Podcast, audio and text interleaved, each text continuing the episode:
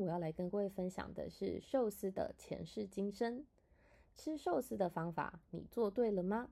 还有我阅读的《寿喜寿喜寿喜》这一本书里面的部分的内容，它真的是三个寿司。这本书的书名真的是三个寿司。今天呢，我要来跟各位分享的是寿司的前世今生。我相信呢，有很多朋友呢跟我一样都很喜欢吃寿司哦。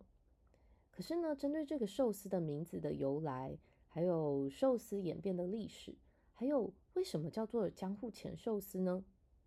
这些疑问点，可能大家都跟我一样曾经有吧。首先呢，我们来看看寿司这个名字的由来。寿司呢，它其实是一个假借字。其实最早呢，它是写作一个鱼，然后右边再一个圣旨的旨，然后一个鱼。或者是呃右边在一个这个春光乍泄的这个乍，那这些这三个字的念法呢，一律通通都念作寿喜。那寿司的这个汉字呢，则是因为它有着这种吉祥的意思。那因为寿司呢以前很常被用在这个喜庆的场合，所以呢才配上的这个假借字。所谓的假借字呢，就是这个汉字呢其实是跟这个。发音啊，还有这个字呢，它其实是没有什么关系的，也就是硬兜上去的意思。那寿司它的这个日文呢，念作司喜或者是司西，这个司呢其实是 spi，也就是日文的酸的这个字的由来。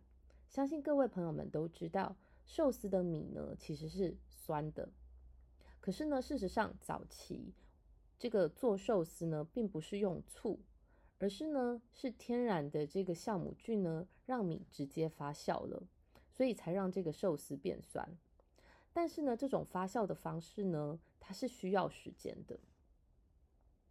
寿司呢，它最早的由来，可能部分的朋友们会以为是寿司是日本是发源地，可是呢，其实寿司最早的发源地其实是东南亚，他们保存鱼类的方法哦。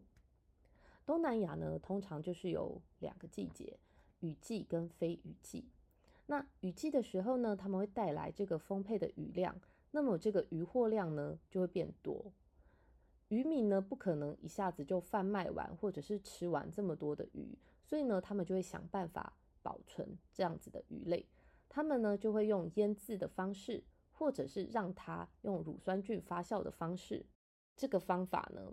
也都还留存在日本的这个琵琶湖当地，当地的人呢，他们会使用一种叫做富鱼，在日文里面的念作 funa，来做成 funa 之喜富鱼寿司。那这个富鱼寿司呢，它其实是属于寿司的最早的原型的熟寿司，也就是呢，利用这个米的这个乳酸菌呢，去发酵之后，让这个鱼呢。不会因为没有冰而腐坏。那这个熟寿司呢，就是这个寿司的最早的原型。只是呢，这个福福纳之喜现在呢，吃的人呢也越来越少，做的人也越来越少。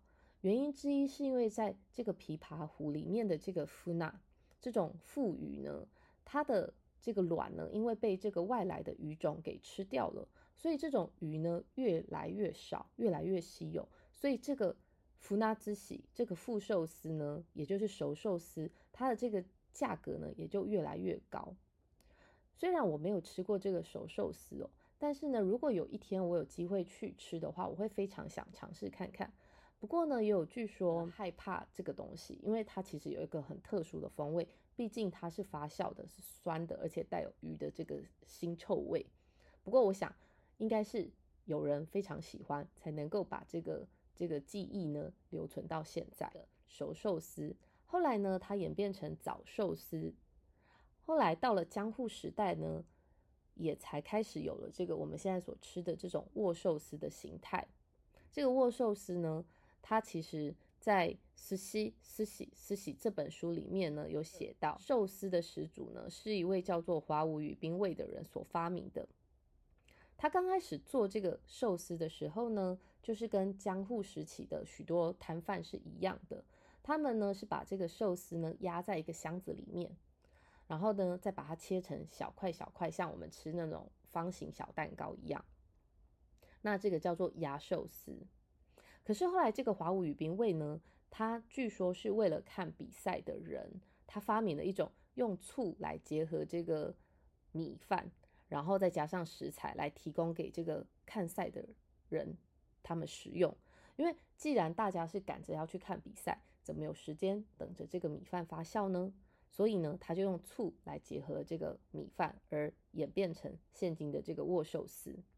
而且呢，在《慈禧慈禧慈禧》这本书里面呢，他有讲到说，据说发明寿司跟山葵结合的这种火花呢，也是由这个宇兵卫所研发出来的做法。他当时呢是用小鲫鱼，鲫是肌肤的鲫，小鲫鱼呢，或者是虾子的这个握寿司上面，他加入了这个山葵。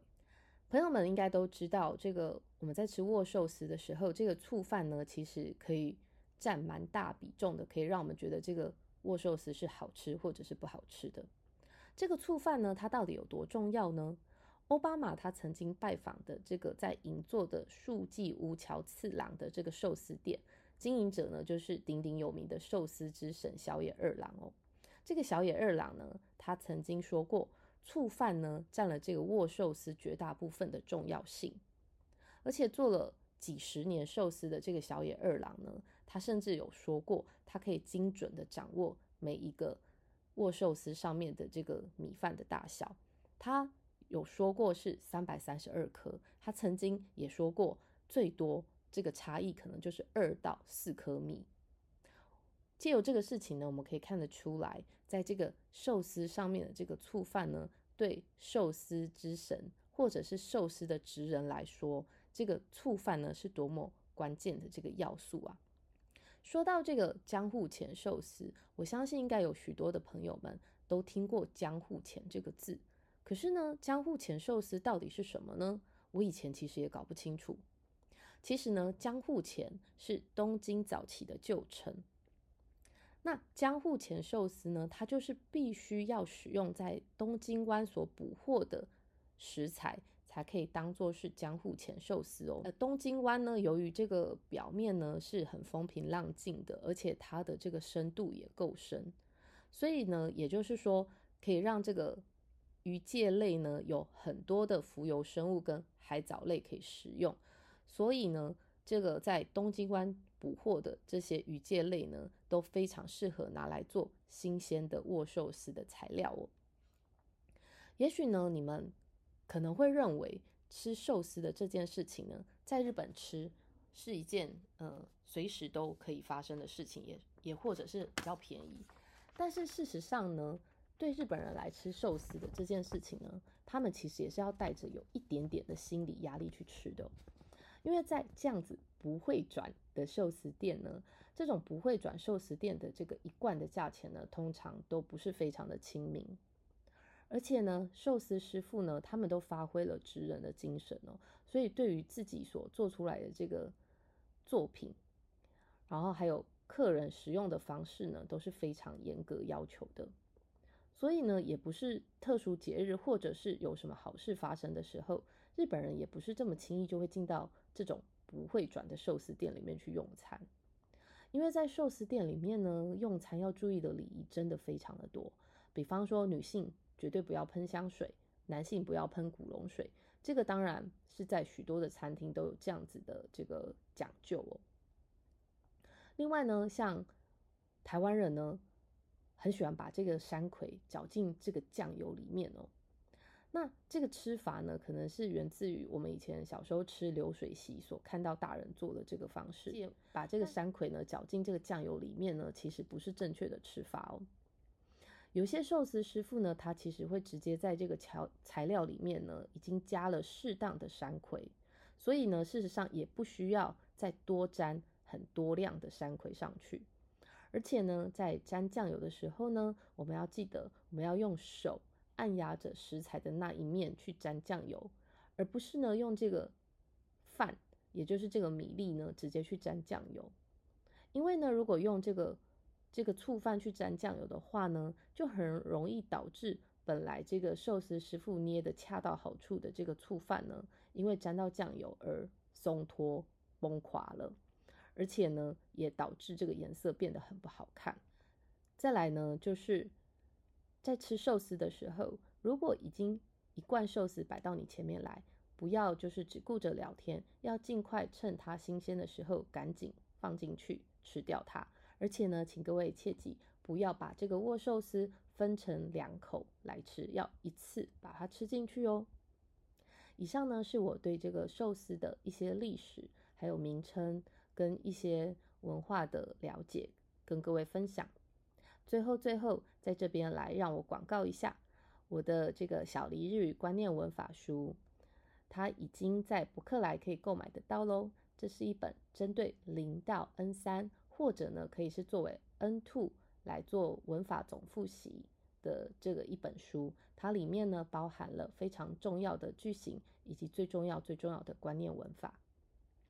这两本书呢，《小黎日语观念文法书》以及《日语五行完全自学手册》，目前呢，因为各位的支持，还有就是各位在预购期间对于《小黎日语观念文法书》的支持，目前呢，在博客来的榜单上面都还有不错的成绩哦。非常感谢各位的支持，最后请记得订阅这个频道哦。我是心怡，我们下次见。